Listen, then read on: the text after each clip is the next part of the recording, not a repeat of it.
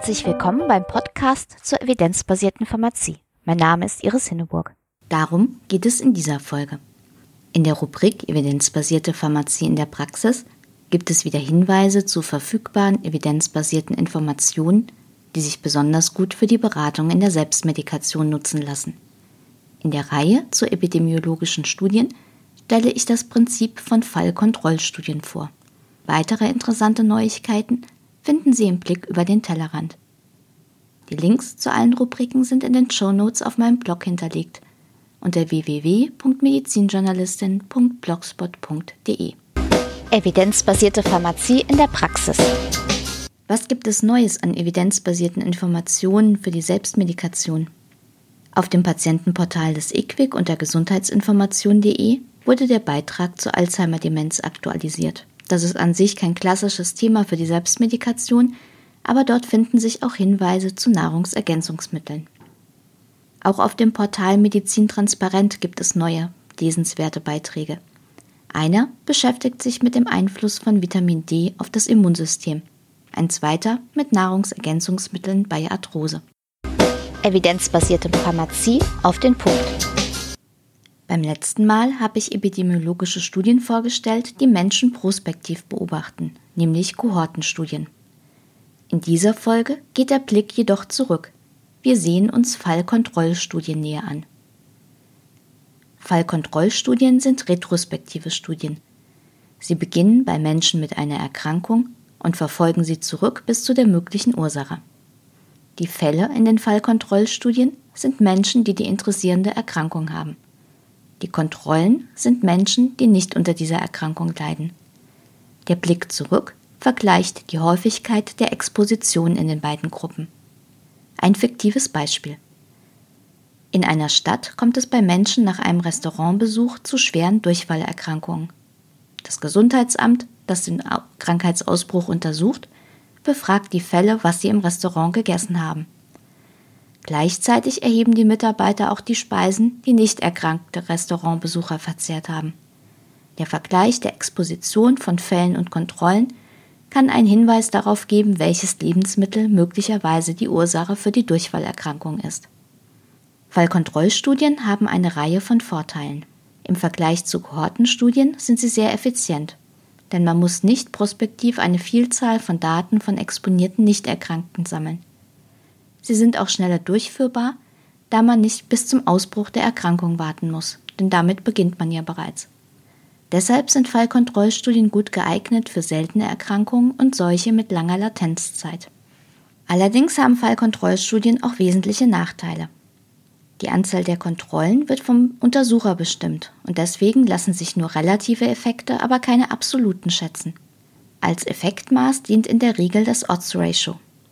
Es ist ein Schätzwert für das relative Risiko, aber richtig ähnlich ist es nur bei sehr niedriger Inzidenz der Erkrankung.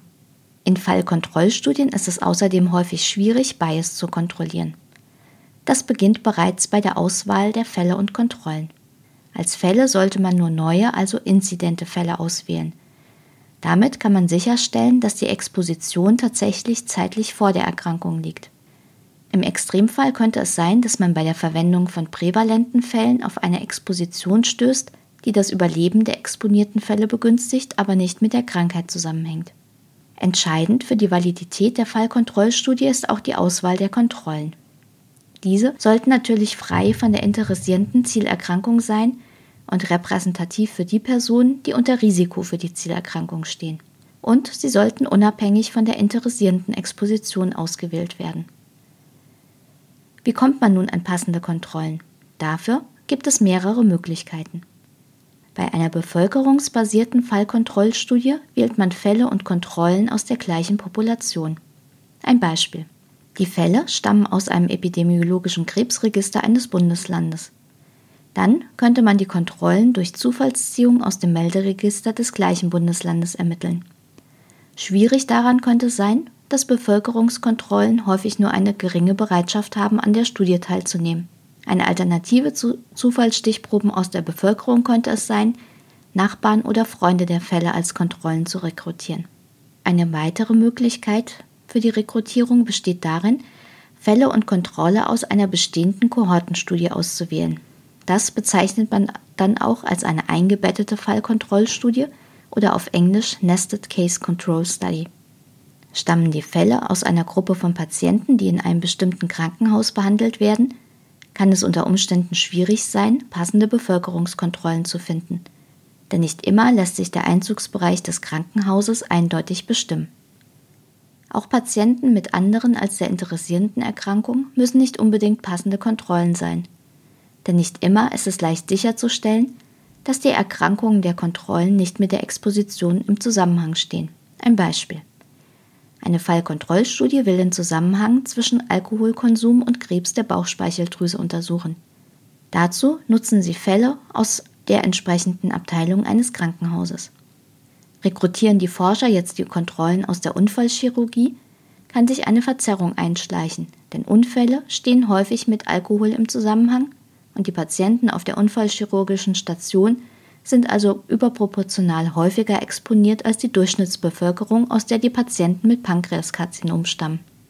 Wenn es keine ideale Kontrollgruppe gibt, ist es auch möglich, mehrere Kontrollgruppen zu rekrutieren und dann eine Sensitivitätsanalyse durchzuführen. Wenn es nur relativ wenige Fälle gibt, lässt sich die Aussagekraft und statistische Power der Fallkontrollstudie steigern, indem die Forscher pro Fall mehrere Kontrollen einschließen. In der Regel sind es maximal drei oder vier Kontrollen pro Fall, weil darüber hinaus nur der Aufwand, aber nicht der Nutzen steigt.